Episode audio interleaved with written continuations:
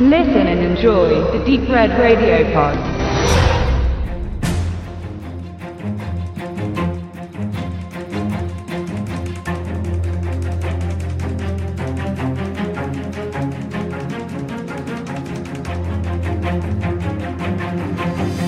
Was für ein Konglomerat. Ich gehöre durchaus zu den Menschen, die bevor sie sich einen Film ansehen, erstmal den Stab betrachten.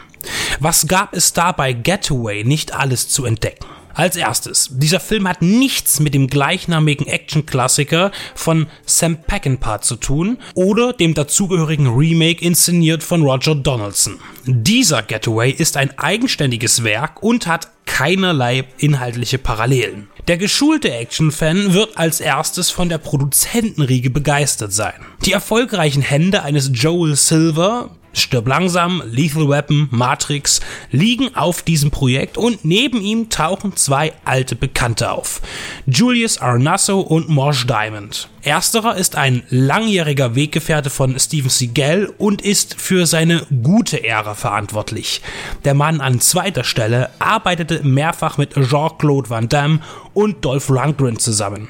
Da war geballte Action-Erfahrung am Werke und lässt so auf Gutes hoffen. Man organisierte also 18 Millionen Dollar, fuhr mit zwei bekannten Gesichtern nach Bulgarien und schoss einen jugendgerechten Actioner, der im Heimatland das drei- bis vierfache gekostet hätte. Ethan Hawke spielt den in Ungnade gefallenen Profirennfahrer Brand Magna. Der lebt in Sofia, der Hauptstadt Bulgariens, und wird dort Opfer eines internationalen Verbrechers. Gespielt von John Voight, der vermutlich hier den kürzesten Drehplan seiner Karriere hatte. Dessen Schergen stürmen seine Wohnung und entführen seine Freundin. Während diese brutal an einem unbekannten Ort festgehalten wird, soll Brent mit einem gestohlenen Wagen Aufträge für Mr. X ausführen. Der schnittige Mustang Shelby ist gepanzert und mit allerhand Kameras ausgestattet, so dass dieses Fahrzeug problemlos einen Crash aushält und der Entführer sieht, was seine Marionette so treibt. Unterwegs stößt dann noch mehr oder weniger zufällig die junge Vorbesitzerin des Wagens dazu.